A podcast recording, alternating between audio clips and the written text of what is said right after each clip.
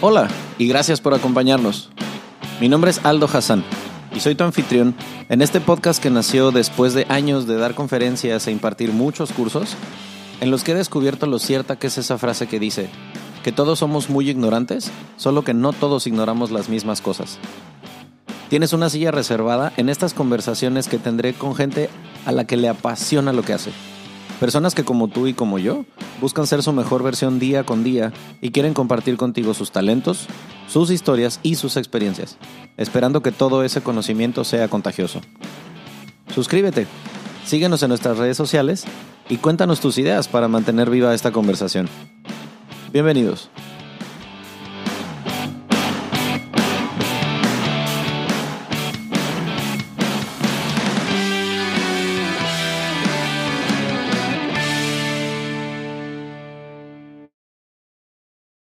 Cuando te dicen, no tienes una compañera o un amigo, es que necesitamos reps. Y cuando le dices, tengo una amiga, ¿qué es lo primero que te dicen los hombres? ¿Está guapa? Está buena. No, Ahí ni está. siquiera llega guapa. A veces es, está guapa, está buena, Es la segunda, o la primera o la segunda.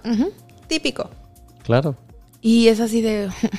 y puedo entender que nuestra, nuestra, en específico nuestro gremio, pues tie- tiene mucho que ver la personalidad y la primera impresión que tú des. Claro.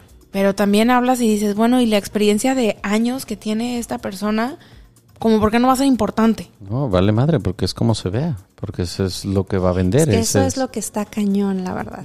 Que, que la mujer sea un objeto de simplemente como para admirar, como decorativo. Hoy, por ejemplo, estábamos... Trophy. a- sí, e- exacta, el trofeo, la, la mujer trofeo, ¿no? Hoy Sí. estábamos en la plática con las concierge y de repente pasa, llega el check-in y llega el típico eh, sugar daddy con su chamaca. Tú, el, señor debería haber tenido unos 50 y... entre esos 55 y 60.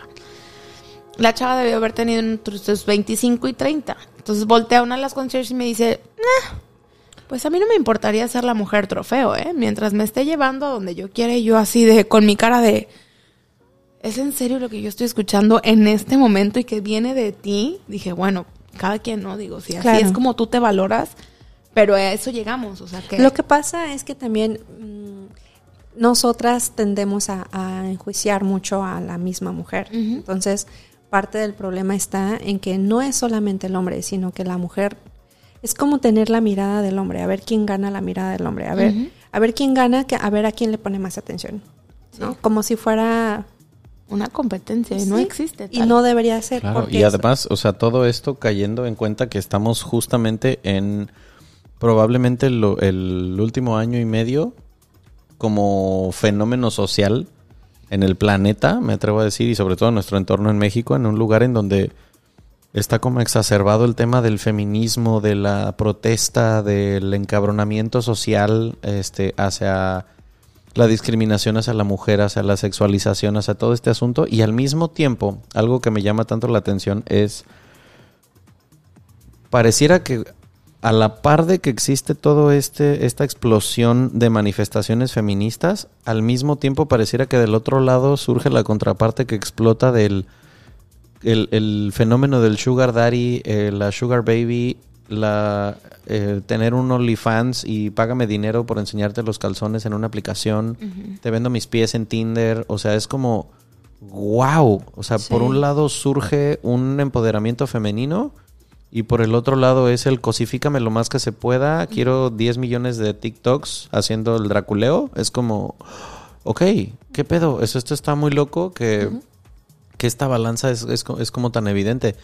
Para poner en contexto a quienes nos estén escuchando desde hace unos minutos, es que el tema del feminismo, el tema del- de la realidad, de lo, lo complicado y lo cabrón que está ser mujer en este país, no puedo hablar de otros porque pues aquí es en donde vivimos, pero estoy con Alondra y con Claudia platicando de tratar de hacer un poquito de conciencia porque est- en este episodio en particular lo que quiero es que llegue a la más cantidad de hombres posibles Claro. porque hay una cosa que a mí me llama mucho la atención y que lo hablo cada que tengo oportunidad cuando me preguntan acerca de feminismo. Yo me considero una persona que está totalmente en contra del feminismo porque yo estoy a favor de la equidad de género. A mí me encabrona que se combata fuego con fuego. Se me hace una absoluta pendejada que existe el machismo en 2020 y se me hace igual de estúpido tratar de em- implementar un feminismo igual de, que, de exclusivo, ¿no? O sea, como estas estupideces de si no tienes útero no votes, es como no opines porque no tienes útero, ok, entonces sobre la vasectomía tú no puedes opinar porque no tienes pene, o sea, es igual de idiota. Es correcto. A mí me encanta el tema de la equidad de género, no, no creo en la igualdad, creo en la equidad. No se nos puede pedir ser iguales porque ni siquiera biológicamente lo Lo somos. somos, es correcto. Pero aún así creo que la mayoría de los hombres en, México, en Latinoamérica, me atrevo a, me aventuro a decir, no sabemos, no tenemos una fucking idea de lo que es ser una mujer que sufre de acoso, que sufre de discriminación, que no gana lo mismo que un hombre. Y que después esto se convierte en, ay, pinches viejas rijosas, que no, brother, es que, en serio, o sea, el gap de lo que gana, las oportunidades que tiene una mujer, no son iguales. No son iguales. Y por eso es que quise tocar este tema con ustedes dos, porque resulta que el, el común denominador entre nosotros es que nos dedicamos al tema del turismo. Las ventas, el turismo, hablamos con clientes, hablamos con gente de otros países y tal. Y yo sé, sin temor a equivocarme, que si los tres estuviéramos en la misma posición, yo por ser hombre tengo más oportunidades de crecimiento que ustedes dos. Primero. Y eso es una mamada. Porque a lo mejor, por ejemplo, Alondra tiene más tiempo trabajando en la industria que yo. Claudia ha trabajado en más eh, departamentos que yo. O sea, las dos tienen más conocimiento del negocio que yo. Pero yo por ser hombre tengo una ventaja. Qué jodido. Completamente. Sí, totalmente. Porque platicábamos hace rato, o sea, una sala de ventas, igual que como puede ser traspolado a una empresa que venda coches o una que venda, no sé, este, refacciones para maquinaria de construcción, por meras estadísticas hay más mujeres que hombres en el mundo, ¿no? Entonces, Así es. el- en, el, en, el, en el- la base de una empresa puede ser muchísimas más mujeres, pero qué tan difícil es que crezcan. Muy. Muy. Qué cabrón. O sea, si te puedes, imagínate hacer una encuesta, ¿cuántos años tienes en tu puesto? Ajá. Y, y eso que una mujer, y it doesn't matter the age, yo creo que todas llegamos a un límite en, el, en, el- en un lugar por un tiempo determinado. Como que de repente decimos, oye, a ver, espérate. Es que como que esto ya lo vengo haciendo mucho tiempo. Quiero ya brincarle para ¿Qué el sigue? otro lado. Ajá. Claro. Pero te das cuenta de que para brincarle del otro lado, pues, either te vas a las prácticas que no queremos, que ya sea, pues, acostarte. Cogerte a alguien, o acostarte salir con tu con jefe, alguien. O, o- o- o no con tu jefe, a jefe, a lo mejor el de arriba, porque tu jefe a lo mejor es casado y, y prudente y dice, no, pues no conmigo, no, pero pues yo no tomo la decisión, lo toma, la toma uno arriba más que yo. Y dices, no, bueno, pero es que ese camino no lo quiero yo, quiero ser real y quiero competir normal. Pues guess what? Para tu competencia existen 50 mil obstáculos más para que puedas llegar. Y además es que el sexo se convierte en la moneda de cambio Es correcto. que parece ser, ok, se acepta la realidad como mujer de que entonces con el sexo puedo crecer y lo acepto como tal, pero entonces va a venir el juicio de otras mujeres de, ah, claro, lo logró porque se cogió a alguien más. Exacto. No, y que déjate de eso. O sea, por ejemplo, nosotros tenemos la oportunidad de no tener un uniforme. Te Ajá. puedes ir vestido con ropa casual Ajá. de trabajo. Pero entonces, si ya llevas un vestidito pegado o llevas una faldita, pues ya empiezan las miraditas que de repente, pues obviamente también son incómodas porque se siente. Ajá. Entonces ya no te puedes vestir así porque entonces ya le estás dando oportunidad a tu jefe. Ella se lo buscó, Exacto. ella lo provocó. Sí, qué horror. O sea, aunque te vistas para el cliente, te vistas para impresionar como mujer. Aquí quiero hacer un, un- un alto como de ese ejercicio de conciencia. Pensemos que son las, bueno, no sé, para quien no lo sepa, todos los que nos dedicamos a esta oscura industria de las ventas turísticas nos tenemos que levantar muy temprano. Cosa que yo hasta la fecha detesto. Porque la operación empieza a las siete y media de la mañana, entonces, ok. ¿A qué voy? Una mujer a lo mejor se empieza a arreglar a las 5 de la mañana, cinco y media de la mañana, vamos a decir. Un hombre una hora después. ¿Qué chingado se va a arreglar uno, no? Bueno, de hombres, esto lo, lo digo para los hombres. Cuando tú te despiertas, te metes a la regadera, harás tu ritual, si meditas, si rezas, si no, lo que sea. Cuando sales de la regadera, eliges tu ropa y da lo mismo Si es un pantalón khaki, si es negro, si son zapatos café, si no, casuales, da lo mismo. Porque es muy difícil que alguien te vaya a tirar una mirada incómoda, que alguien te vaya a juzgar y te vaya a decir, oye, qué bien se te ve ese pantalón azul. ¡Qué ¿Por qué? nalgotas! Oye, esa camisa está demasiado escotada. Nadie te va a decir eso, ¿no? ¿No? No tienes que pensar en qué juicio vas a recibir según la camisa polo que te pusiste o por qué hoy no te maquillaste porque nosotros no nos maquillamos, ¿no? Claro. Bueno, sucede que no es así del otro lado de la cancha, porque la mujer tiene que pensar, puta, es que hoy va a trabajar el gerente que me tira la onda, entonces hoy no me voy a poner nada escotado ni pegado. Si se puede, mejor no me pongo tacones. Eh, y si me maquillo demasiado, entonces se me van a acercar. Y si no me maquillo, me van a decir que si estoy enferma. Y todo este proceso es diario. Ay, sí, terrible. Sí. O sea, tener que escoger la ropa pensando en quién la va a ver por la reacción que pueda tener al respecto y cómo me puede afectar en mi trabajo. En Sí. lugar de vestirte para ti, que generalmente eso es lo que hacemos, Claro. pero no es así. O sea, Claro. no, no termina siendo así. O sea, ya, ya desde el solo hecho de pensar en que tu ritual matutino cambia absolutamente dependiendo del sexo que el universo nos dio para esta vida, Claro. ya desde ahí ya la cancha va completamente diferente, ¿no? Ya no es el mismo juego. Sí, totalmente. Y luego llegando a la chamba, o sea, ¿cómo se lidia con el hecho de saber que tus oportunidades laborales tienen que ver con cómo te ves, con cuánto enseñas, con a qué accedes? O sea, ¿cómo, cómo llevar una, una salud mental laboral más o menos ordenada? Sí, está cañón. ¿Cómo le cañón. hacen? Me acuerdo perfecto cuando inicié eh, esta carrera en el 2007. En aquel entonces yo todavía estaba en la universidad. Estaba pasada de peso. Yo creo que tenía unos 10 kilos de más. En mi familia hemos sido todas, el sello de la familia es tener mucha pechonalidad. Y me acuerdo que yo llegué a la entrevista, me, me entrevisté al director de marketing de aquel entonces, yo llegaba como una rival hostess X, o sea, era un puesto X, uno más del montón. Y su mirada no pasaba de mis botones, o sea, de los primeros tres botones de la camisa. Y yo decía, wow, qué incómodo. Y su primera respuesta fue, no, porque tiene sobrepeso. No puede entrar a trabajar porque tiene sobrepeso. Wow. Hostia. Eso fue, a, a mí me entrevistaron en un septiembre. Entonces yo dije, ok, va, me voy de vacaciones. Regreso en octubre y me hablan y me dicen, oye, ¿qué crees? Que pues siempre sí. Y yo así de, pues, ¿qué ¿Cómo? crees? Que siempre, ¿no? o sea, ¿cómo? Al final de cuentas terminé accediendo, pero, o sea, se me hizo en cuando me enteré de por qué había sido el no, porque sí pregunté, oye, pero ¿por qué primero no y después sí?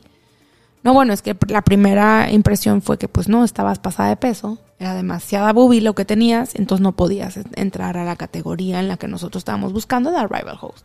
O sea, tienes bonita cara, tienes bonito todo, pero estás pasada de peso. Y yo así de... Fue un shock emocional cañón. Claro, y a veces tú porque tenías mucho y otras porque no tienen. Ajá. ¿no? También es así de, "Oh", Sí, sí, sí. También me ha tocado escuchar eso de es que parece niña, ¿no? Porque no tiene boobies. ¿no? Entonces, como que pareciera que solamente con ciertas medidas logras tener un poquito más éxito, ¿no? Y además, o sea, si, si viviéramos en otro lugar en el que tuviéramos que ir, no sé, a- ustedes a trabajar con una burka o con un hijab o con una cosa parecida, aún así parece que como que el, el- la percepción que tenga el hombre sobre ti es lo que va a determinar qué, qué- qué posibilidad tengas de crecer profesionalmente. Sí, eso está terrible porque como decías hace rato, a lo mejor no depende directamente de- del gerente, a lo mejor depende de alguien más que tiene como mano derecha, Ajá. ¿no? Y que de repente esa mano derecha tiene cierta percepción de ti y el gerente en lugar de evaluar tus resultados, por lo menos, ¿no? O, o tu forma de trabajar, se va a ir directamente a la opinión de su mano derecha. Ajá. Y si tú no le sonreíste, si tú no accediste a, no sé, irte a desayunar con él o Wow. ciertas cosas, pues se vuelve como difícil, ¿no? Entonces tener que estar aceptando ciertas cosas con las que tú no estás de acuerdo, que no quieres con tal de permanecer en un trabajo, pues es una situación que muchas mujeres viven, yo creo que en todos lados y día a día. Y al final hay muchas mujeres que terminan aceptando, ¿no? Acostarse con el gerente, con el jefe, con quien sea que se hayan tenido que acostar. Y no conforme con eso, pues también viene el, el juicio crítico de otras mujeres, ¿no? Porque también Que eso es lo peor. que, que no es cabrón. no es como que no es como que ya se acostó con el jefe y logró subir de puesto. No, ahora se tiene que chutar también a otras mujeres que también la enjuician diciendo, ay, pero viste, se acostó con fulanito. Entonces, eso pesa más todavía. Porque Y sabes qué, o sea, a- algo que me llama tantísimo la atención es que yo lo que puedo decir del otro lado de la cancha es que a veces, como hombre, yo que ten- he llegado a tener puestos gerenciales o, o de dirección de algún tipo en esta industria, se te, se te monta el milagrito de, ay, pues seguro ya se la cogió, claro. o ah, seguro está saliendo con ella. Porque inmediatamente es como que la única razón por la que a una mujer le puede ir bien es porque seguramente ya alguien se escabechó. Claro. O el gerente, o el subgerente, o el director, o el PhD, o, o, o sea, alguien, el- a lo mejor el, el- el director de proyecto ni siquiera la conoce. Claro. Ah, no, es que el otro día vi que la saludó, entonces seguramente ya le puso casa y es su sugar daddy. Sí, claro. O sea, muy rápido también se, se, Malinterpreta. se- se le resta valor al logro de una mujer Claro. entre otras mujeres. Eso es como también algo que a mí me llama tanto la atención, como que me levanta el ámpula de pensar, ok, entiendo que los hombres podamos ser misóginos, o que podamos ser muy cuadrados, o que tengamos una mentalidad súper pendeja, muy básicos, está bien, lo puedo entender. Pero del otro lado, que una mujer inmediatamente justifique los logros profesionales de otra pensando que los obtuvo con el cuerpo y no con sus capacidades. Wow, o sea, ese juicio a mí también me, me- me impacta, porque sé que no es exclusivo de la industria en la que nos movemos nosotros. Claro. Es que la mujer es muy envidiosa. O sea, la mujer como tal es, si yo no lo puedo, no lo puedo tener, pues tú tampoco. Y seguro hiciste algo para conseguirlo por debajo del agua. Que también, eh, a pesar de que podemos ser de diferentes nacionalidades, diferentes estatus sociales y todo lo que quieras, eh, por ejemplo, el libro que, que les comentaba menciona a todas las mujeres nos une una cuestión, o sea, a todas, seas rica, pobre, de China, de México, de donde sea, toda, a todas nos une el hecho de que en algún momento sufriste algún tipo de acoso en donde sea. En el trabajo, en tu casa, con la familia, con los vecinos, con, en la calle, el albañil, donde sea, el taxista, lo que sea, Sí. en algún momento lo viviste. Entonces, por ese simple hecho de, de- de que nos une esta cuestión, eh, la cuestión sería empezar a ser un poquito más empáticas entre nosotras, quitar un poco el ojo evaluador sobre la otra y tratar de entender que, bueno, si esa mujer se acostó con fulanito para poder ser gerente, pues bueno, es porque también le cuesta mucho trabajo, igual que a mí, lograr un puesto alto. Entonces, en lugar de juzgarla y decir, es que esa consiguió porque dio las nalgas, Ajá. en lugar de pensar eso, es pensar, híjole, tuvo que dar las nalgas. En lugar de decir, ay, pinche vieja, No le quedó de otra. ¿no? Es, híjole, exacto. tuvo que hacerlo, o sea, a lo mejor yo no me atrevo, a lo mejor tú sí, pero bueno, a ella le costó esa parte. Y también por parte de quién, quién quiere estar con alguien como jefe que Sí, le ¿no? tuvo que pedir las nalgas a alguien para darle Claro, la imagínate oportunidad. qué incómodo después, ¿no? O sea, ¿qué pasa cuando las que aceptan y que dicen, ok, va, porque necesito el puesto, porque tengo tres, cuatro hijos en casa que pues el papá no me ayuda Y no tengo de otra. y no tengo de otra, ok, va, lo hago. ¿Y qué pasa después? Que esto, o sea, aquí me gusta hacer como ese eh, ese desmenuce que le llaman para que un hombre trate de entender que tuvieras que acostarte con una mujer completamente opuesta a tu gusto físico. Que no te Claro. gusta, que no te atrae, que no tiene, que es a lo mejor 20, 25, 30 años mayor que tú. No me importa la edad que tengas ahorita que estás escuchando esto. ¿Cómo sería que una mujer condicionara tu eh, crecimiento laboral? Porque como hombres estamos programados para ser proveedores para, conseguir cosas competitivos. Ok, que te dijeran, mira, me vale madre el puesto que tengas ahorita. Si quieres el que sigue, ves a aquella señora que está allá, que es 30 años mayor que tú. Ajá, o sea, sí, sí es casada y sí no se cuida y sí no va al gimnasio y fuma y bebe y lo que quiera. Ajá. El día que decidas echártela, entonces en ese momento vas a tener opción de crecer laboralmente. Si no, mejor búscate otro jale. Porque así es, así de crudo es el eh, panorama laboral para una muy vasta mayoría de mujeres en México.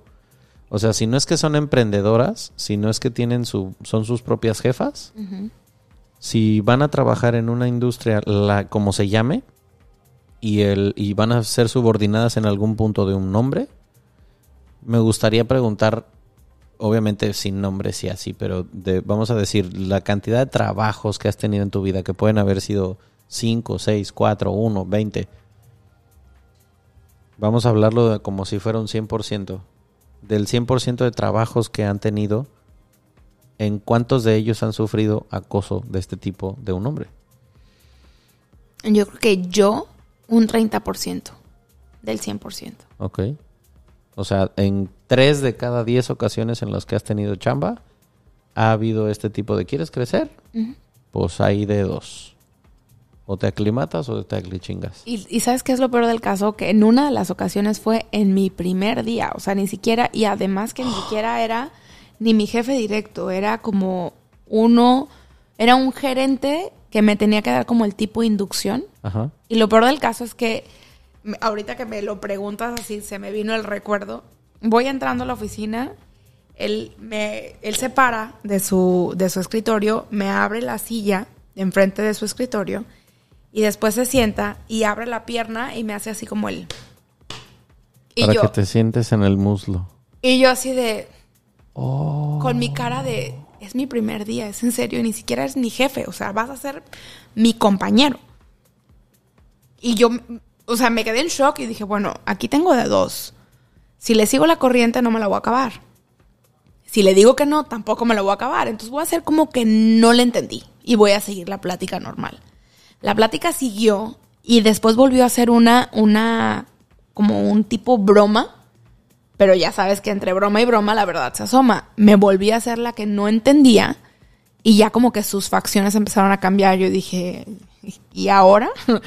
O sea, ¿qué hago? ¿Le sigo la corriente? Pues cometí el grave error de seguir la corriente. Cuando ya en- empezaron los mensajes, porque ya no era el, el, el pues ya, ya se había terminado el día de inducción. Se continúan los mensajes y yo así de, ¿sabes qué? Es que tengo novio, entonces no puedo hacer absolutamente nada. Ajá. Fue como que mi primera parte de cortar y obviamente después de eso ya ni siquiera me dirigía la palabra. Qué incómodo es estar en el mismo trabajo con alguien que ni siquiera es tu jefe, Claro. pero que te está, o sea, que te lo Es que esa es la otra. A veces no es nada más para subir de puesto. A veces es simplemente porque sí. O Porque exististe. Porque exististe y porque estás ahí, te cruzaste en su camino. O sea, a veces no es nada más para subir de puesto, a veces nada más es porque sí. Y como dice Alondra, se vuelve muy incómodo. Y más que incómodo es molesto. O sea, que, que te da derecho, ¿no? O con qué derecho sientes que puedes hacer eso como si nada, ¿no? A ti de esos universo de 100%. Es que estaba yo pensando un porcentaje como tal. Creo que no tengo un porcentaje como tal porque el acoso se da de formas distintas. O sea, Wow. yo creo que el acoso puede ser a veces la mirada lasciva que te da el- el- ajá, el de seguridad cuando ibas entrando. O puede ser eh, directamente el acoso de si no te acuestas con Me, me llevó mis años de abogado, el mirada lasciva, que es así, esa que te encuera y te... y te pone de diferentes posiciones Ajá, y de. Claro. Sí. Entonces, realmente como para subir de puesto, realmente como tal, no. Creo que eh, lo he vivido de diferentes formas. Yo- es decir, el acoso lo has vivido... de diferentes formas, en diferentes niveles, pero a final de cuentas es acoso, ¿no? Desde la broma. Es que, ¿sabes? El, el- problema de, de esta situación es que a veces está demasiado encubierto y podría pasar desapercibido. Ok. ¿ok? Entonces puede a veces parecer una simple broma, a veces puede parecer super cuates, pero realmente te está diciendo otra cosa. Y te están hablando entre líneas. Exacto, entonces a veces es, a veces no lo percibes. a veces pasa muy, muy, muy leve, ¿no? Por ejemplo, en algún momento me, me, me tocó alguna broma de, de un jefe directo que tuve de este, es que ella es mi novia, ¿no? Y yo así de, ¿qué te Ah, pasa? y le decía a varias personas que le decían, oye, ¿qué onda con Clau? O sea, ¿tiene novio? ¿Qué onda? Ah, sí, ya salí con ella, ¿no? Cuando jamás, ¿no? Jamás en la vida pasó O realmente. sea, se estaba apropiando de algo que... Ajá, entonces como que, como que quería hacerme la fama de que yo ya había salido con él, cuando nunca en la vida pasó, ¿no? Entonces yo le decía, ¿qué onda? Ay, es broma, hombre. Entonces ahí es donde entra la, en mi caso entraba como la incomodidad de decir, o le pongo un alto en seco, pero eso puede perjudicar mi, mi, trabajo, me puede perjudicar porque va a ser muy incómodo venir a trabajar todos los días. O no entras ¿No? en el círculo. O, o me río también y le digo, ay, no es cierto, ¿cómo crees? Es- No es cierto. O, o sea, es una situación muy difícil de detener. Y que son segundos, o sea, tienes que Son, ser son cuestiones de segundo. Mira, yo lo caché porque recuerdo que, que eh, esta otra persona le, le decía, ay, es que Clau está bien linda y cómo me gustaría. Ay, Calmado, le dijo, calmado, ¿eh? Que... Y me volteé y como Don't que al- alcancé, a- alcancé A así percibir a el que- percibir el que, pues ya estaba es mi novia. ¿no? Y yo así de, ¿qué onda con esto? O sea, a mí en ese momento me sentí como muy enojada, o sea, te juro que a mí me daban ganas de mandarlo a la chingada, literal, Claro. y decirle qué chingados tienes que estar diciendo tú pendejadas, porque aparte ni siquiera es cierto. Pero aparte es mi jefe, ¿sabes? Entonces así como que, puta, o sea, o me quedo sin trabajo, o le pongo el alto, o me río, o le digo, sigo la broma, o sea, es súper incómodo, es una cuestión... Y no sabes qué hacer porque te ponen en, en una esquina que dices, puta, ¿y ahora qué mierdas hago? Y es que ahí es en donde les digo, me, me quiero ir así como paso por paso porque a veces, no, no a veces, el- en, en la generalidad de las ocasiones, los hombres no, no nos detenemos a pensar lo que pasa en esos, en esos zapatos, lo que pasa en el momento en el que, por ejemplo, en tu oficina, en tu trabajo, en el lugar en el de donde te desempeñes, aunque tú seas el jefe, no pasa nada. Que haya una mujer y me voy a voy a tratar de dibujar una escena. En la que un hombre en su trabajo esté alrededor de una mujer con vamos a decir 20 años más. Más que el hombre. Eh, unos ¿qué te gusta? 15, 20 kilos de más. Cero atracción física por ella.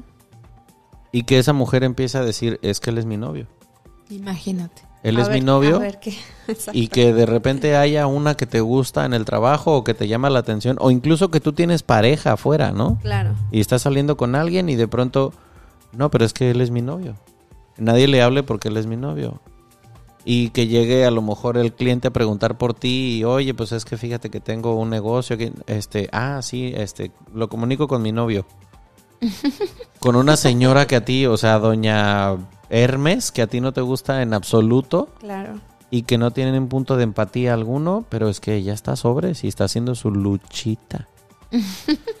Imagínate. O sea, ¿Cómo eso te es- sentirías tú? No Imagínate. mames, eso es totalmente ultrajado. O en el caso de que a lo mejor sea otro hombre el que te esté tirando el pedo. De que tu jefe sea un hombre y a ti no te gustan los hombres.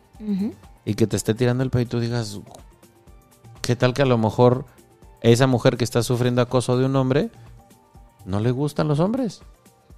Que también debe pasar mucho. Claro. seguro. Y entonces ella tiene que hacer como que, ajá, sí, bueno, ok, sí, este, vamos por un mojito para que no la corran. Pero pues en realidad ella tiene novia y le gustan las mujeres. Claro, también puede ser. Que no creo que sea poco lo que suceda, ¿no? O sea, no sé, como que esta, este acto de generar conciencia es lo que me hace pensar en qué cabrón está que, que de pronto, o sea, tú te pongas a pensar, yo creería que en el 2020 esto no sucede. Yo creo que es cuando más ha sucedido. Qué cabrón que está normalizado, por ejemplo, lo platicaba con un amigo el otro día y no sé tú qué opines al respecto, Alo, pero esta escena que pintabas hace rato de llega el que tiene toda la pinta de ser Sugar Daddy con la que tiene toda la pinta de ser Sugar Baby. O sea, no es algo nuevo. La canción de 40 y 20 de José José tiene de cuando yo era chiquito. Sí. O sea, no es nuevo. Sí, no, no. Y, y a lo mejor tu papá y mi papá la cantaban en la misma peda y, y- y no se hacía tanta laraca. El tema es que ahora está de moda o está cagado entre las chavitas decir que tienen a su sugar. Big time. Y sabes qué, hablando ahorita de, de Jamaica, que, que hacíamos hace rato, Ajá. me pasó un tema, o sea, y no es por quemarlas, porque pues al final del día es parte de su cultura. Ellas tienen un sugar para sus pelucas, un sugar para las uñas, un sugar para el maquillaje, un sugar para las bolsas, porque pues como son súper egocéntricas, no, no egocéntricas, sino les encanta estar El bling fashion bling. siempre, estar exactamente, el bling bling. Y cada 15 días se tienen que cambiar el cabello, o sea, las extensiones de cabello o la peluca. Hablábamos de Jamaica en otro episodio y allá en Jamaica la gran mayoría de las mujeres no usan su propio cabello. No usan les gusta. pelucas. No les gusta porque es muy grueso. Entonces muchas no les gusta el, el afro. Pero entonces sí, tienen y no son de la isla. O sea, la mayoría son extranjeros. Wow. entonces, o sea, obviamente es un poco diferente porque allá es matriarcado. Volviendo al tema de México, es muchísimo más. Yo que veo eh, y que estoy en el hotel, pon tú del, no sé, del 100% de check-ins en una semana, nos llegan un 30% de sugar daddies con sus chamaquitas. Wow. ¿Y, y dirías que la diferencia de edades entre ellos son de unos 20 años por lo menos? De unos mínimo 20 a 25 años de diferencia. Ahora, ¿has tenido oportunidad, por ejemplo, de platicar con ellas solas? No se les despegan jamás. Claro. Jamás los dejan solos. ¿Por qué? ¿Por qué? ¿Por qué se te ocurre? Imagínate donde llegue otra que le llene el ojo al hombre. Claro, porque pues sí, obviamente, eh, o sea, ya, ya obtuviste el, el, el, el price, pues no lo sueltas, ¿no? Claro que no, pues tienen que cuidar su, su, su minita de oro. Imagínate, se les acaban los viajes, se les acaban las bolsas, se les acaban todo.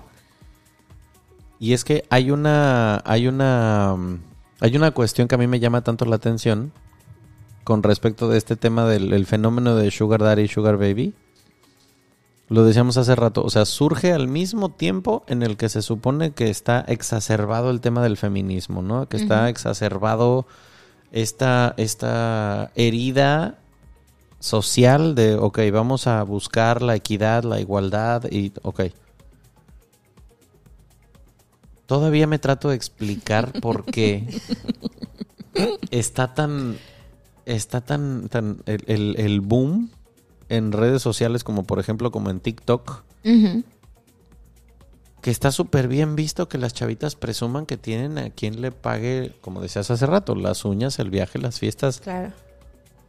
¿En qué momento pasó esto? ¿Sabes qué? Y que, y que la mayoría de chavitas está entre los 19, porque ya empiezan desde los 19 O a antes. los 25. Sí, sí, O sí. sea, no hay no hay una chica que esté 27, 28, 29, 30, como que la madurez les llega como entre los 27 y 30, maybe. Mm, Sí, como a los hombres nos llega a partir de los 40, yo creo. Más o menos. Entonces O ellas más. como como que están en ese tema de pues la ley del menor esfuerzo y si él me lo va a dar, pues Ajá. yo me voy a Pasa- divertir. Lo que pasa es que hoy en día eh, ya está muy sexualizada la, so- la sociedad. Entonces a las niñas, no sé si les ha tocado ver, hay niñas muy chiquitas, niñas, 7, 8 años, que ya traen el pelo pintado, por ejemplo. o las uñas. O las entonces, uñas. entonces aprovechan las La vacaciones. depilación. Claro. Sí. Aprovechan las vacaciones, les pintan el cabello, ¿no? Wow, eso sí. Entonces, ¿qué significa? Que ya desde una edad muy temprana empiezan a, sexualidad, a sexualizar a las niñas con la idea de te tienes que ver bonita, Claro. ¿ok? Tienes que llamar la atención y para hacer eso, pues te tienes que hacer de cosas postizas, todo lo que sea ajeno a tu cuerpo, como el tinte, como las uñas, como Cada las vez verte más pestañas, grande como- de la edad que tienes aparte. Sí. Claro, o sea, tienes que cubrir con cierto perfil y entonces ya cada vez desde más pequeñita se, los- se les está exigiendo. Ajá. Por lo tanto, pues no es de sorprenderse que en países como Brasil, por ejemplo, en lugar de pedir, no sé, una fiesta de 15 años como lo hacemos aquí en México, pidan una operación de boobies. En Colombia. Ajá. Entonces, Que es más barato incluso creo en, en Colombia ponerse implantes que por ejemplo tomar un viaje a Europa Sí, o algo así. es de- Es mucho más barato. yo, por ejemplo, he visto últimamente eh, en Facebook me ha tocado ver muchos tutoriales de chicas maquillándose cada vez más chiquitas, o sea, 15, Sí. 16 años, que según ellas están haciendo el tutorial, unas mega maquillistas, o sea, impresionante con la pestaña postiza, ya preguntando Y que uno no sabe ni cómo ponérsela, ¿no? Claro, entonces De 16 de años. 16 años. O 13. El otro día me tocó a mí eh, en, en el salón al que voy aquí en Cancún, tenía un tratamiento de hidratación en mi cabello y, y estoy sentada con la cosa esa en la cabeza y llega la mamá con su hija y su hijo. Su hijo de haber tenido unos 8 años, la niña unos 13. Queriéndose hacerse unos mechones de colores en el cabello. Y yo así de, bueno, pues es que tiene, pues sí, no, no van a la escuela ahorita, entonces pueden hacerse lo que se les hinche la gana que obviamente ahí la mamá, o sea, si yo fuera la mamá de esa niña, a ver, espérate, o sea, aunque no vayas a la escuela, como por qué vas a tener machones rosa fosforiloco en la cabeza a, esta, a No estas sé quién, alturas? o sea, aparte de Billy, si no eres Billie Eilish, está de la verga que te pintes el cabello morado. O sea, O sea, perdón. también ahí cabe la prudencia de la mamá.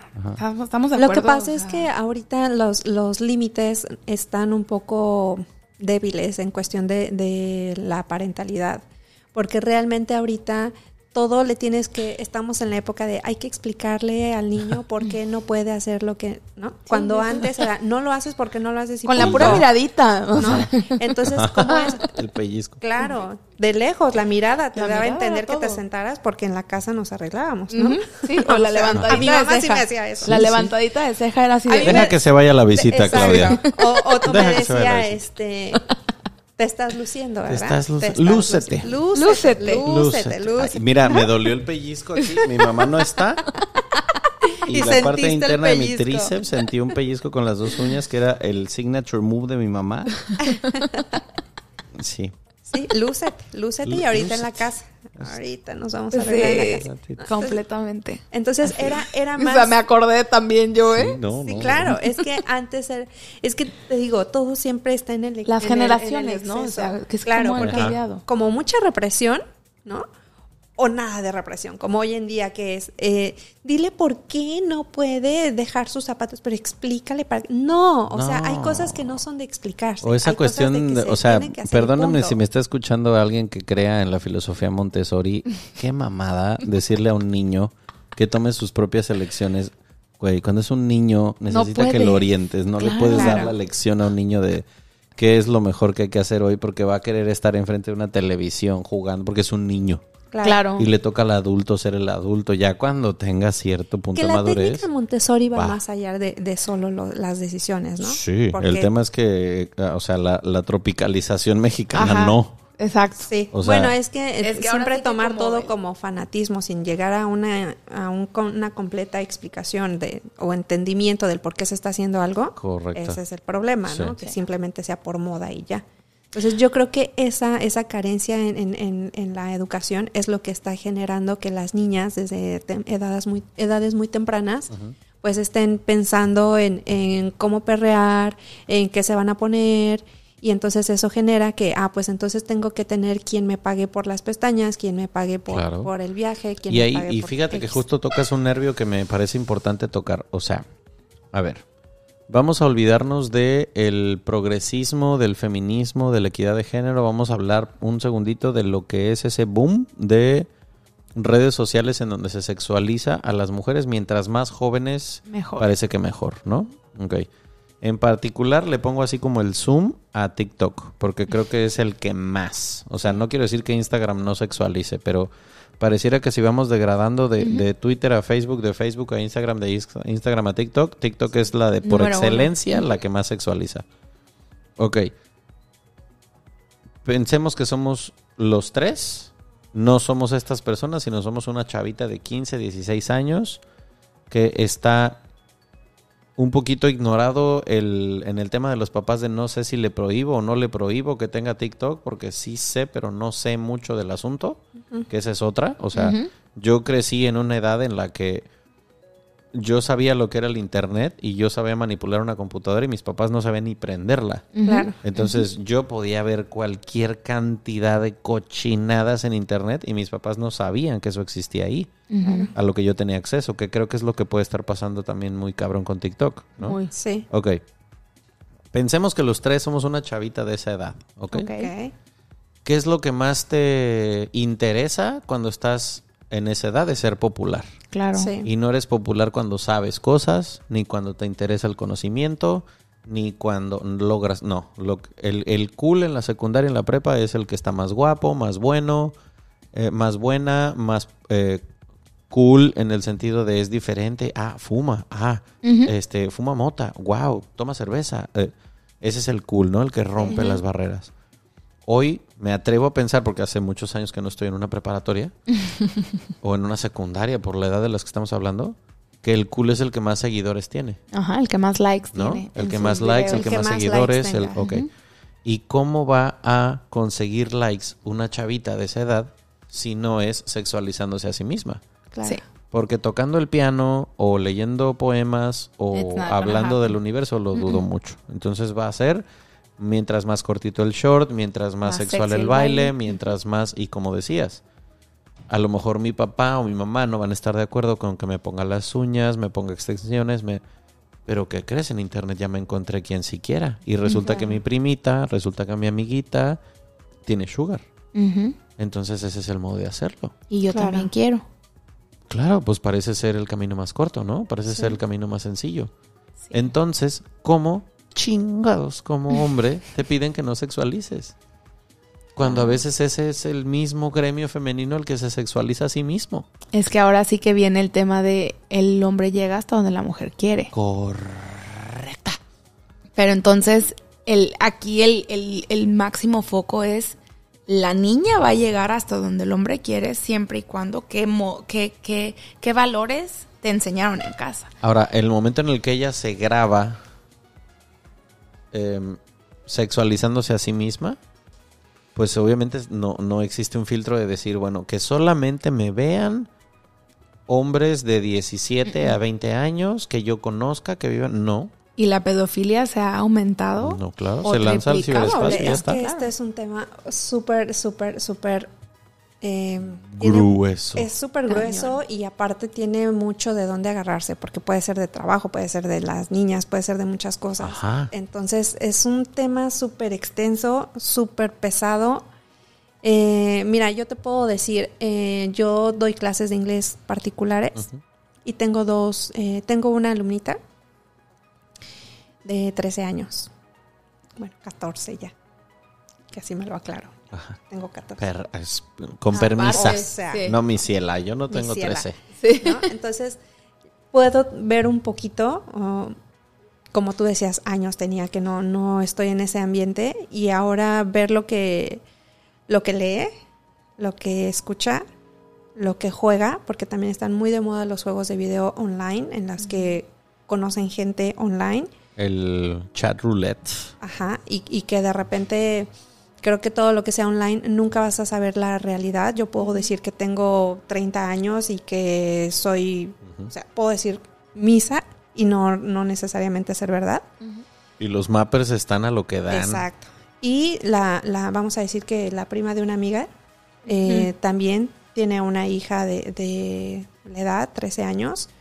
Y ahorita con lo de la pandemia, por ejemplo, que tienen que tomar sus clases en línea, pues resulta que la niña no quiere tomar clases en línea. ¿Por qué creen? Porque no se ve bonita en la cámara. Wow. Porque cuando se ve en la cámara no, no le gusta cómo se ve. Entonces, No pues no quiere que los demás La la, vean. vean. Porque en Zoom no hay filtros. porque siente que se ve fea. Entonces, a ese grado puede llegar esta situación que cada vez es más fuerte, ¡Qué cabrón! ¿Sabes? O que la misma maestra te haga bullying. A mí me tocó el otro día el comentario de una No, compañía de trabajo peor todavía, ¿no? que me dice, oye, Güey. mi hija pues obviamente creció, o sea, se dio el estirón porque está en plena adolescencia, la escuela no está abierta, entonces el uniforme no le queda. Por XY se para del escritorio donde le están dando las clases y se ve que no trae el uniforme. Entonces la maestra enfrente de todos le dice, oye tú, ¿por qué no traes el short del uniforme? Entonces la niña obviamente se hace chiquita, se pone roja y dice, es que ya no me queda. Pero es que no puedes estar con ese, en esas fachas.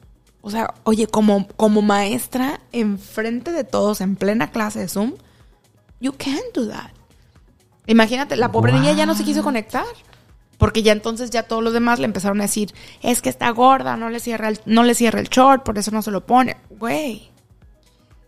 Wow. Es que depende de la edad, porque hay, hay, hay ciertas etapas en las que te pega muy fuerte la- el bullying realmente. Claro, las o sea, ciertas imagínate burlas, los 13 ¿no? años donde estás, tus hormonas Claro. no tienen ni idea de qué quieren, ¿De ni qué está hay, pasando? ni qué pasa. Y es que además, o sea, la aceptación a esa edad es como Es que lo Es- que más buscas. claro, es- lo que más exacto. buscas. Ahora, ahí es en donde eh, hago otro alto más y, y trato como de acercarlo un poquito. Porque miren, o sea, nos, nos va a escuchar gente que ya tenga hijas. Nos va a escuchar gente que tenga hijas bebés, niñas y no tan niñas. Claro. Y también nos escuchará gente que no tenga hijos y que tenga conciencia de que a mí una de las cosas que yo que todavía no tengo hijos me ocupa y me preocupa es el pensar, ¿y cómo chingados le voy a hacer para monitorear las cosas que mis hijos puedan ver en internet? Porque realmente no sé si se puede. O sea, creo que lo que más puedes hacer es insertar en ellos las más aplicaciones, por así decirlo, de, de valores y de autoconcepto y después soltarlos a un mundo en el que no puedes controlar el contenido que van a ver. Sí, Porque a lo mejor en tu casa, mientras estén contigo, puedas medio más o menos tratar de malabarear para que no vean ciertas cosas. Pero en la escuela no sabes, en el teléfono de su amiguito no sabes, en la casa de sus cuates no sabes. Yo, por ejemplo, tuve el primer contacto con la pornografía en la casa de un amigo al que eh, creo que no sé si era su hermano mayor, el que le hacía llegar las eh, revistas videos. porno. Ah, ¿qué tal? O sea, que le, le robaba la revista porno al hermano y entonces era como, "Oh, no mames, ve lo que tengo aquí, ¿no? De, de eso hace, ¿qué te gusta? 30 años, Claro. ¿no? Bueno, no tanto, 25 años. Sí, porque no, no, no vi una porno a los 5 años, no. Tendría, no sé, Qué 10. precoz. Pero cuando, cuando me pongo a pensar en la inmediatez de lo que tiene acceso un niño hoy, con cualquier pantalla que tenga acceso a internet hoy, digo, ok, desde ahí es en donde creo que empieza ese mismo tema que es lo que nos, nos, nos trajo a grabar este episodio. El, el, el tema de qué tan cabrón está ser mujer y todo el tiempo estar bajo una lupa que te hace sentir sexualizada en todo momento. Claro. Mira, hay, hay un documental en, en Netflix, no sé si lo han visto. No me puedo acordar ahorita exactamente el nombre. Creo que es Social Dilemma. Ah, claro, de las Sí, redes sí, sí, sociales. claro. Ves que justamente los diseñadores de las páginas, justamente ellos dicen que sus hijos No, tienen, acceso, a redes sociales. a redes sociales. O sea, los mismos diseñadores te lo están diciendo. Sí. Mis hijos no tienen acceso Porque a ellos esto. jamás pensaron que iban a llegar a lo a- porque ellos a están tanto. conscientes ¿De del, problema que se ha generado, que no estaba pensado en que fuera un problema realmente, Sí. pero se ha salido de control y Sí. entonces ya se está generando realmente un problema que puede llegar hasta la depresión y una depresión muy fuerte puede llegar hasta el suicidio. Sí. ¿no? Entonces, ellos Por la mismos- validación que no tienes. Exactamente, porque todo es superficial, todo es ficticio en, redes. Sí. Realmente uno muestra o, o la gente muestra o todos mostramos solamente momentos felices. ¿no? ¿Cuándo fue la No última vez que estuviste deprimida y subiste una foto llorando? Claro, así de- Jamás. Y si lo o haces- Un live diciendo, güey, me siento a la... Y es si como, lo "Ay, haces, qué pedo, güey. de ¿Quieres todos modos es para, para recibir likes. Ajá, Ajá. ajá. De todos modos, si lo haces es para generar cier- Un- cierta... ¿Alguna mirada. reacción de algún Claro, tipo? Claro, entonces, pues yo creo que hasta cierto punto el control que puedas llegar a tener sería no, no, no dándole el acceso a tus hijos o a los niños muy pequeños, desde muy chiquitos, a tablets y a todo eso, ¿no? Que ya desde chiquititos lo primero que hacen es ponerles en la mano Con un celular con tal Ajá. de mantenerlos tranquilos. Y los vemos en los hoteles todos los días, Todo- ¿no? todos Claro. los días. Bueno, para que no chingue, toma, ya Sí, ponte a jugar. Dale la tablet o dale O el celular. Claro. Sí. O le, me ha ¿Y cómo se ponen los niños cuando se los niegan? Wow. ¿No han visto, hablando de YouTube, yo vi en YouTube un video de una chica que, que iban en el avión y la y no era tan chiquita, ¿eh? yo creo que tenía como unos 16 años, que se pone increíblemente impertinente porque la mamá decide quitarle el, el celular y se pone a gritar y a ofender a, a los demás pasajeros y se convierte en una situación Ah, muy claro, difícil. sí, sí, ya sé cuál es, sí, Ajá. sí, el, el, o sea, con el cubrebocas, este, diciendo que todo mundo vale madre y que no sé qué. Y la mamá, me estás dando una vergüenza que voy a hacer que te bajen del avión. Impresionante. Incluso los, los, el personal del avión son los únicos que logran tener como un poco de control de la, de la chica. Entonces, Wow. son, son el tipo de situaciones que genera, ¿no? Sí. Entonces, yo creo que, como lo comentan en el, en el documental, no darles el acceso, no darles las tablets. Digo, hay niños que de verdad apenas tienen un año y ya tienen un celular en la mano, ¿no? Entonces, yo creo que ir teniendo un poco de límite con eso puede un poco mediar el hecho de que puedas tener control de, de qué, qué accesos tienen ellos, ¿no? Claro. Que puedas mediar ahí. No, y como Y ahora, hablando de mm, la, la cuestión, vamos a decir, de, de generar conciencia, ¿no? De crear este, este sentido de, no sé, tratar de abrir un poquito el ojo de quien escuche todo esto con dos testimonios eh, cercanos, así como los que tenemos ustedes a- eh, ahorita aquí, ustedes dos. Si una chavita a lo mejor en el momento en el que ustedes dos empezaron a trabajar, que pueden haber sido a los veintipocos años, ¿no? Tiene un concepto de sí misma de, ok, yo creo que yo tengo estas capacidades, yo creo que yo puedo crecer, yo creo que tengo talento para hacer esto, esto, esto, aquello. ¿Qué se les ocurriría decirle que te vas a encontrar en el futuro y cómo lidiar con ello, viviendo lo que ustedes han vivido en el tema del acoso de hombres hacia ustedes en cuestión laboral? Yo. Oh.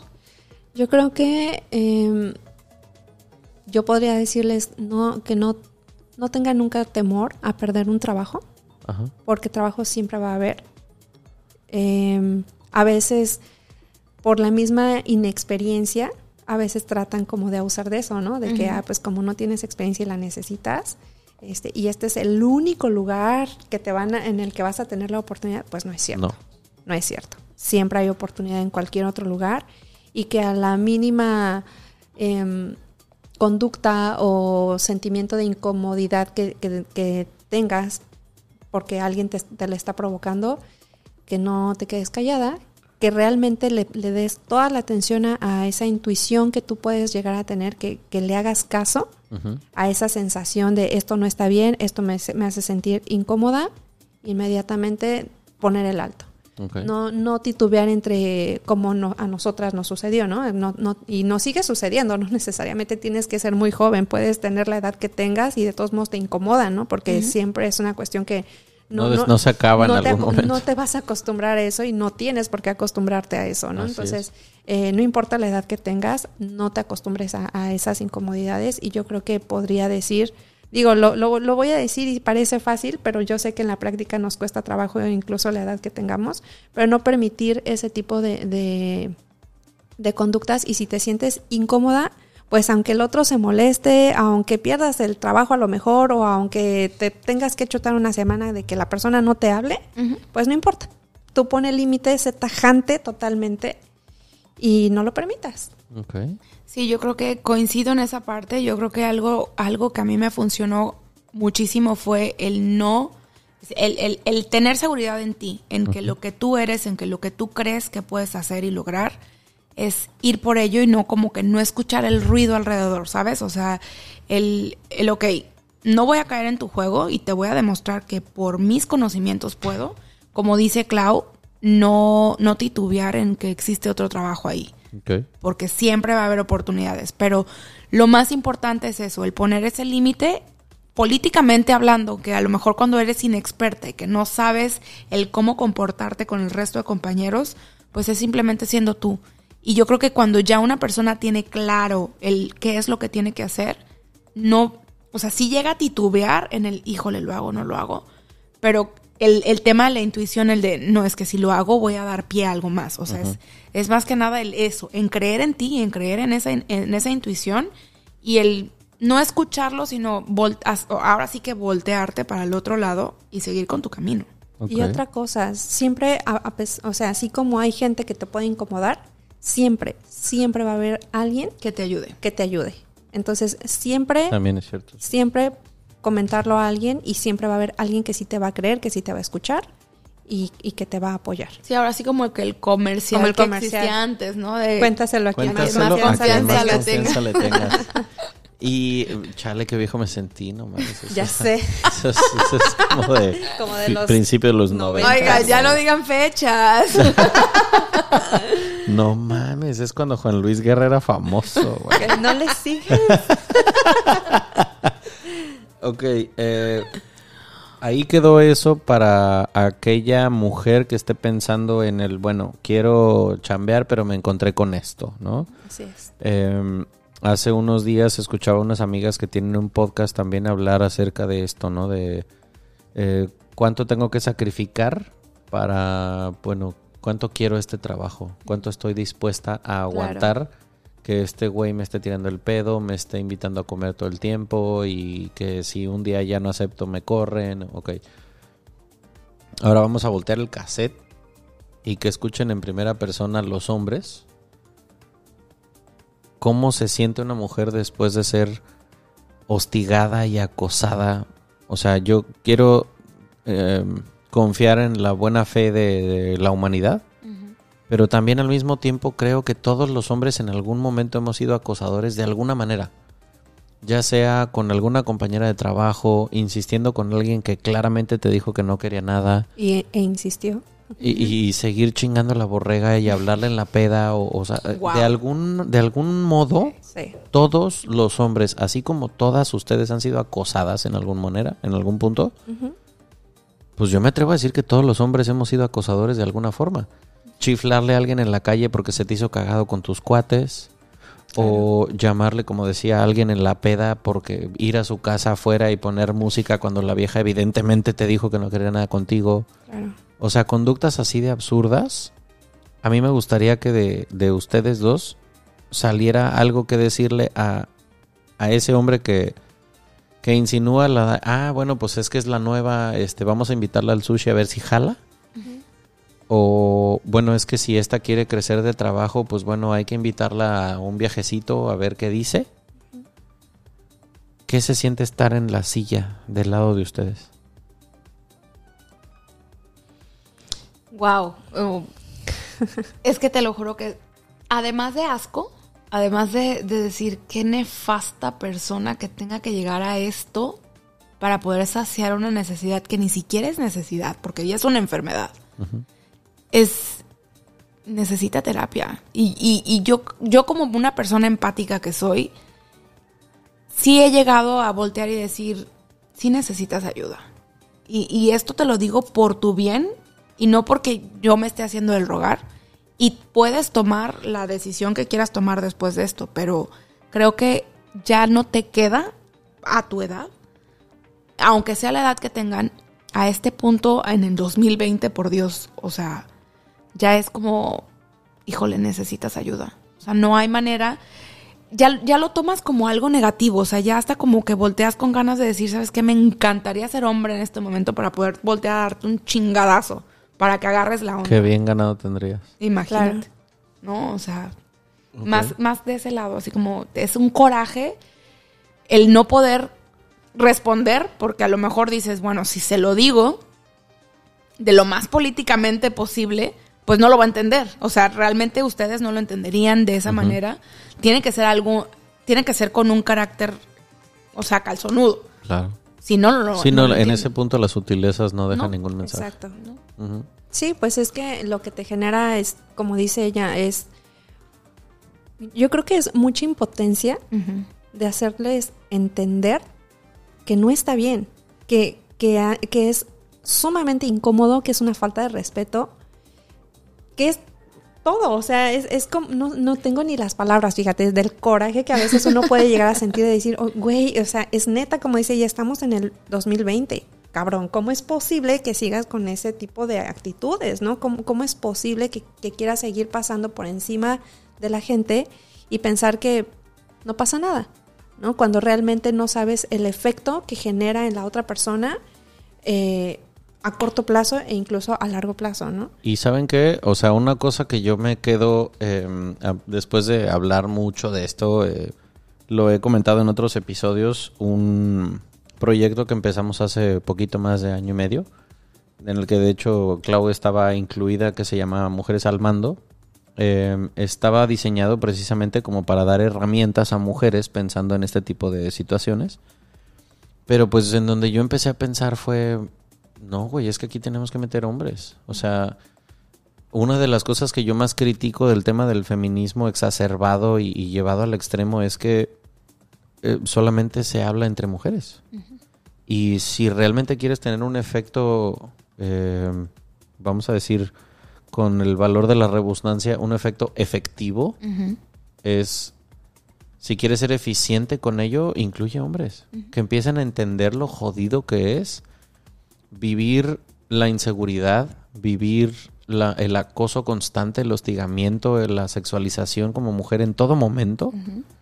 Pero es necesario que un cabrón entienda lo que se siente que te chiflen en la calle, que si te subes a un taxi no sepas si el güey te va a violar o se va a ir por otro lado, que no sepas si No entras al cajero lo- por lo- lana y un güey atrás te va a... Claro, es horrible. O sea, de verdad es impresionante cómo uno tiene que, a la hora de entrar a tu casa, voltear a todos lados, que nadie te esté siguiendo, ¿no? Que, realmente alguien te tenga que acompañar, ¿no? Que, o sea, todo eso es, es una inseguridad impresionante realmente. Sí, de hecho eh, lo platicaba hace rato, pero varios de los episodios que he grabado que, se, que son de mexicanos por el mundo, como por ejemplo el que nos trajo aquí hoy de Jamaica, em, este segundo episodio pues también lo aprovecho porque digo, el común denominador de las mujeres que he entrevistado, mexicanas de, de- de México para el mundo, que están viviendo en otro país, una pregunta que me encanta hacerles al final es, ¿qué no extrañas de México?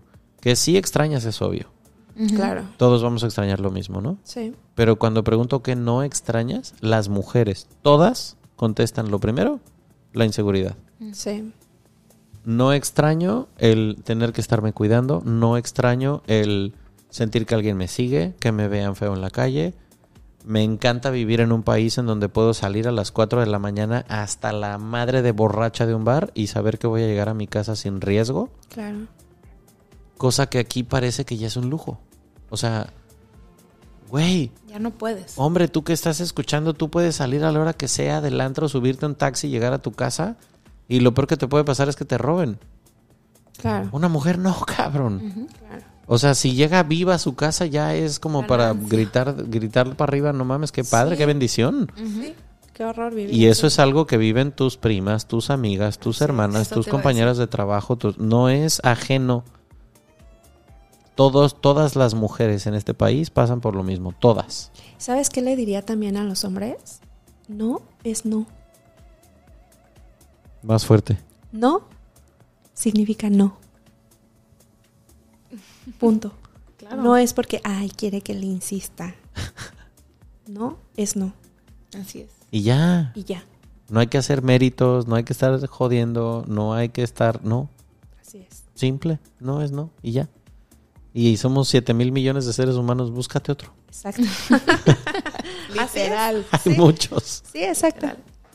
Es que es, es- es ese tipo de cosas, o sea, esos conceptos que creo que es lo más importante que quede eh, de alguna manera en, en, en quien lo escuche. A mí cuando empecé a, a dejar de, de- de- de pensar que todo lo que tenía que escuchar tenía que ser temas masculinos, que tenía que haber un hombre en ese mismo lugar para que mi masculineidad estuviera resguardada, a que estaba mal que yo escuchara un foro de feminismo, a que, cabrón, o sea, aún a pesar de que yo no tengo hijas todavía, que planeo tenerlas y ojalá me suceda, no necesito ser papá para saber que a las mujeres, neta, en, en- en estos países como en el que vivimos nosotros, son muchas más desventajas que ventajas las que viven todos los días.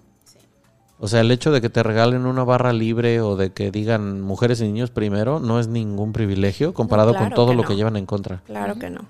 O sea, ese, ese constante miedo de no saber qué, qué, qué puede pasar si andas sola por la calle, no mames. Sí, Y no, no, creo que no lo dimensionamos como hombres nunca, ¿no? Y claro. pues ese es el propósito de esto, ¿no? Que, que sea como una botella al mar y que ojalá que lo, la, la destapen hombres y mujeres, porque también soy de la idea de que el machismo empieza por una mujer, porque la mamá es la que cría a un niño machista. Si es la mujer, mucho tiene que ver el hombre también. Yo creo que también lo que les pediría es eh, empatía, porque también no, no todos los hombres son así. Digo, decías de alguna manera que todos en algún punto, a lo mejor sin querer, han, han sido ¿Acosador? acosadores, ¿no? Entonces, yo creo que lo que falta es que el hombre justamente acepte esa parte, Sí. ¿no? Que acepte que en algún punto eh, no, no lo convierte en, en- en el peor acosador del mundo, No. pero sí Yo que, nunca he, violado, eh, nunca he violado a nadie, pero sí le he chiflado a alguien en la calle. por ejemplo, O sí he hecho una mirada lasciva. exacto, O sí le he hecho un piropo a alguien que no me lo pidió. exactamente. Eso, eso es eso es lo que yo en cuestión de crear conciencia, eso es lo que les diría que que acepten, que, que sean conscientes de que lo han hecho.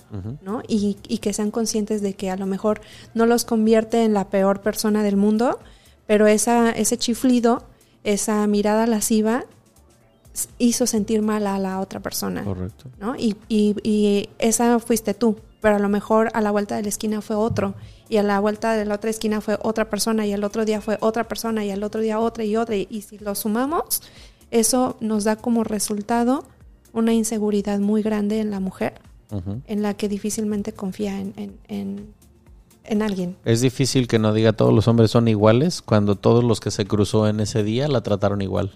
Exactamente. ¿no? Entonces, pues sería como para poder reparar o pa- para poder crear conciencia o cambiar algo, primero tenemos que ser como conscientes de que lo hacemos y, y de que somos parte de- del, del problema, ¿no? Exacto. Y de asumir esa responsabilidad, porque yo creo que, como dice Aldo, o sea, él puede decir, sí, yo lo he hecho, pero no todos lo aceptan.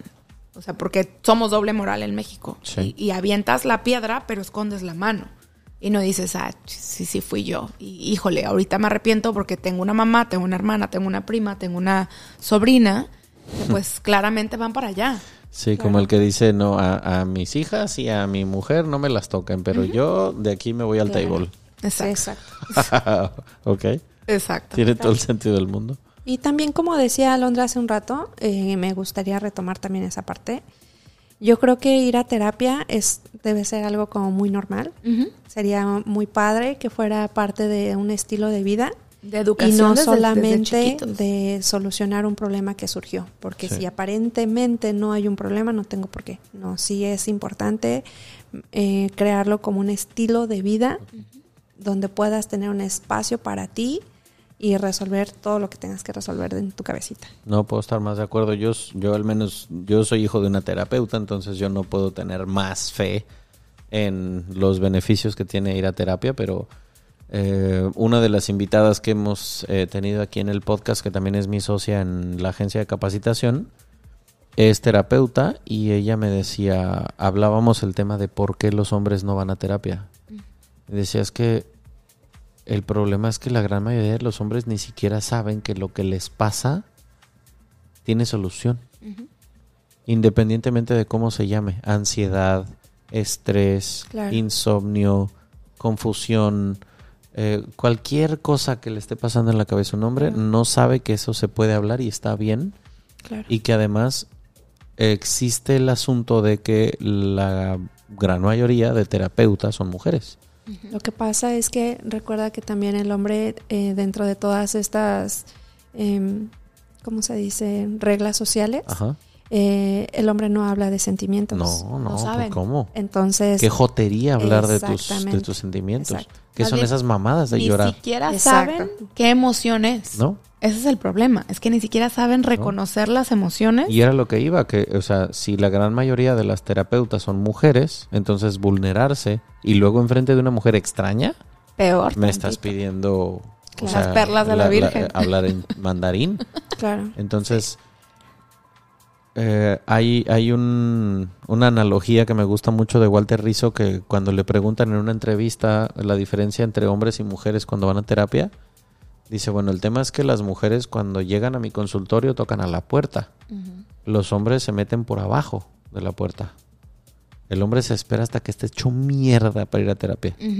La mujer no, es más líder de sí misma y dice necesito y voy y hablo porque lo hacen en el café con las amigas claro. o lo hacen desde chiquitas. Sí, El hombre no, el hombre está hasta que lo tienes que levantar con pala para que lo lleven a terapia. o porque ya está muy enfermo. Porque ya no hay otra ya- y ya- ya ya no ya se le acabaron las eh, estrategias recursos. médicas. Exacto. Dice, bueno, que yo entonces creo que lo que me queda es un terapeuta. Bueno, pues hay prevención. Exacto. ¿no?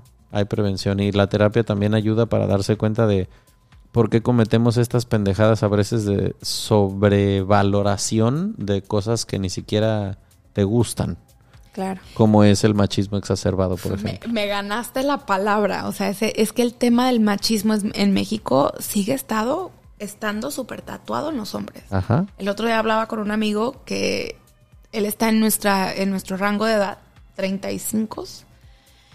Y está Somos saliendo, jóvenes, somos, somos- unos, ¿Qué jóvenes unos somos? polluelos. Somos muy chicos. Está Oye, saliendo con joven. está saliendo Sí, con una, una Qué- chica qué joven.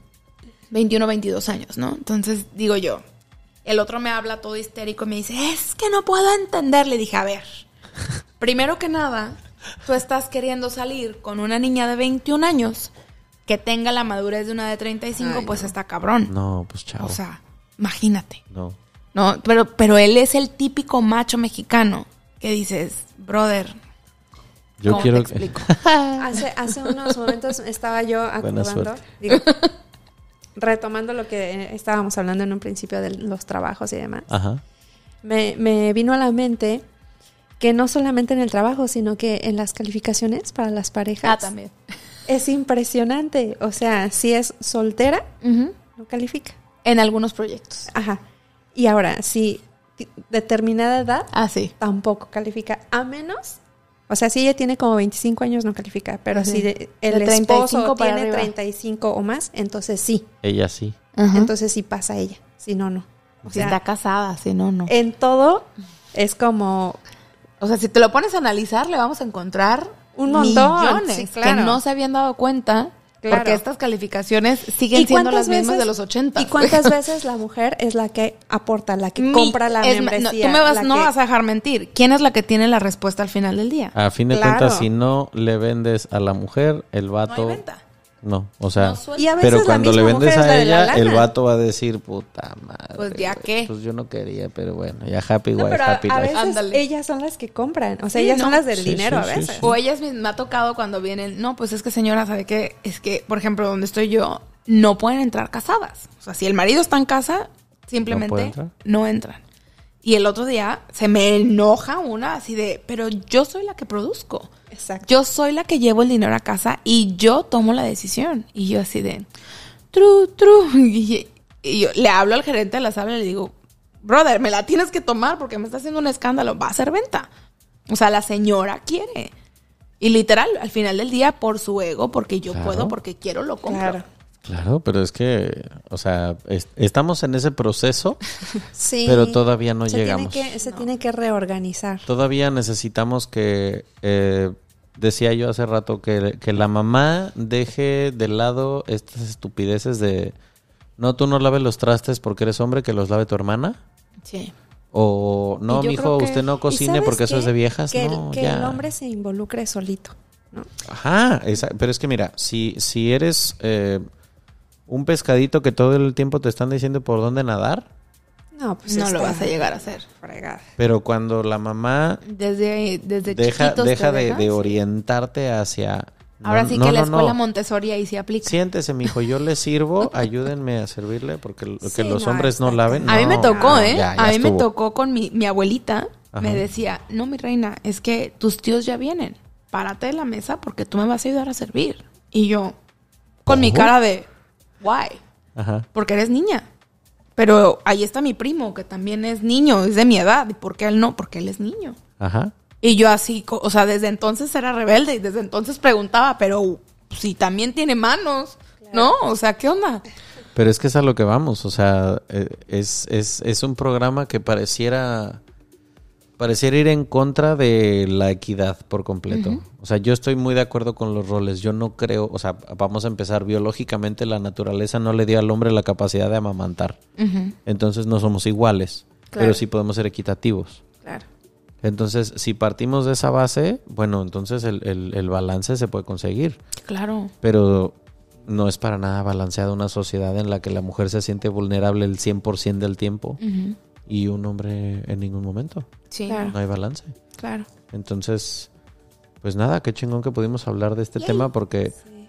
esto, si llega en forma de aspirina a los oídos de un uno, o yo me, miren, yo me conformo con, Con un uno, cabrón. Sí, Sí, claro. exactamente, yo O también. sea, me conformo con un hombre que se pueda cuestionar. Es lo único que pido. No, no- ni siquiera que, que cambie su conducta de un día para otro. Lo único que pido es que, que cuestione. ¿Yo sabes qué pi- les pido? Así, como dices tú, con uno. Uno. Con uno, así con uno. Que lea de verdad el libro que estoy leyendo. ¿Qué se llama? Morder la manzana. Morder la manzana. Morder la manzana. Con uno, de verdad, con uno que lo lea.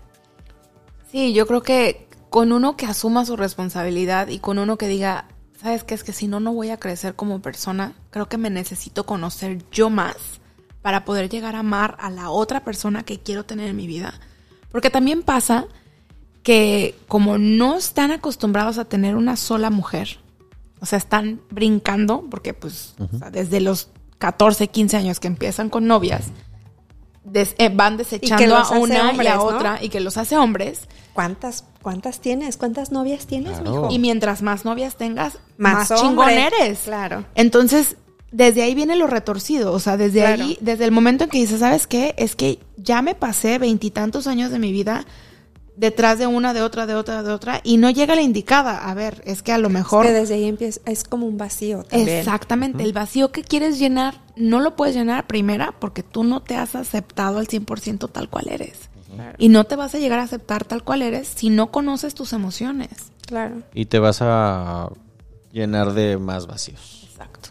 Pero pues primero hay que empezar llenándolo sabiendo que la otra persona que está enfrente de ti tiene esas mismas necesidades, virtudes y cualidades que tú, porque pues ahí es en donde entra el tema de la equidad precisamente de género. Para que te puedas complementar con la otra persona. Sí, señor. Pues nosotros vamos a hacer refil ¡Ay! Muy bien. y nada, gracias por el testimonio. Un placer. Va a servir mucho. Espero. Ojalá, Que así ojalá sea. que así sea. Que así sea. Adiós. Bye. Adiós.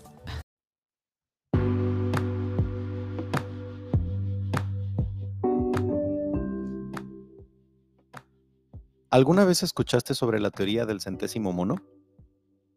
Resulta que luego de mucho tiempo estudiando a un grupo de macacos en una isla en Japón, hace muchos años un grupo de científicos afirmó que después de que una de las hembras comenzara a cambiar sus hábitos y decidiera lavar su comida con agua en lugar de consumirla llena de tierra como siempre lo había hecho, ese aprendizaje se propagó entre los demás individuos, hasta llegar a un número tal que en otras islas, incomunicadas totalmente con la primera, otros grupos de la misma especie comenzaran a hacer lo mismo.